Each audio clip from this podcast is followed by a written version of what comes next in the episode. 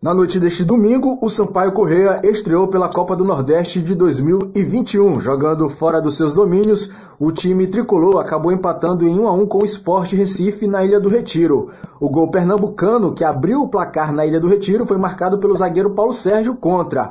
E Jefinho, ao disputar a bola com o zagueiro Chico, o zagueiro do esporte acabou também resbalando e marcando gol contra. Ou seja, os dois gols da partida acabaram sendo dois gols contra e esses dois gols decretaram o empate na Ilha do Retiro entre Sampaio Correia e Esporte no fim 1 a 1. O time tricolor ainda teve um gol anulado. O mesmo zagueiro Paulo Sérgio foi protagonista desse gol anulado em favor ou contra, melhor dizendo, a equipe boliviana. Segundo a arbitragem, a bola antes do Jefinho finalizar para dentro do gol, acabou resvalando na mão do zagueiro boliviano e infelizmente teve esse gol anulado durante a partida. Com o empate na Ilha do Retiro, o Sampaio somou um ponto em sua estreia jogando fora dos seus domínios. Pelo contexto da situação, a equipe tricolor poderia ter saído de Recife com os três pontos na bagagem, porém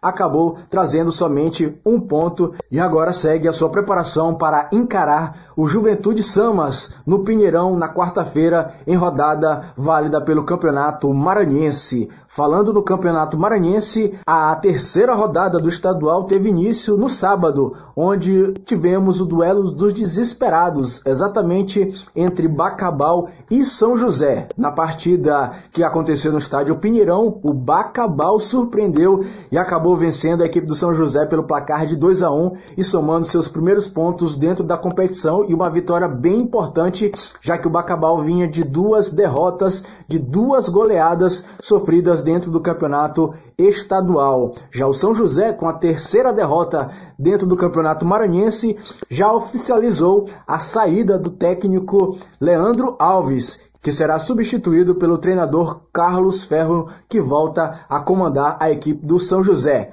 Carlos Ferro deve ser anunciado de forma oficial já nesta segunda-feira e já começa a treinar e preparar a equipe do São José para a quarta rodada do Campeonato Maranhense. A equipe do São José que ainda não marcou pontos dentro do Campeonato Maranhense e vai para a sua quarta partida sem pontuar no Campeonato Maranhense. Rodrigo Barbosa para o jornal Rádio Universidade.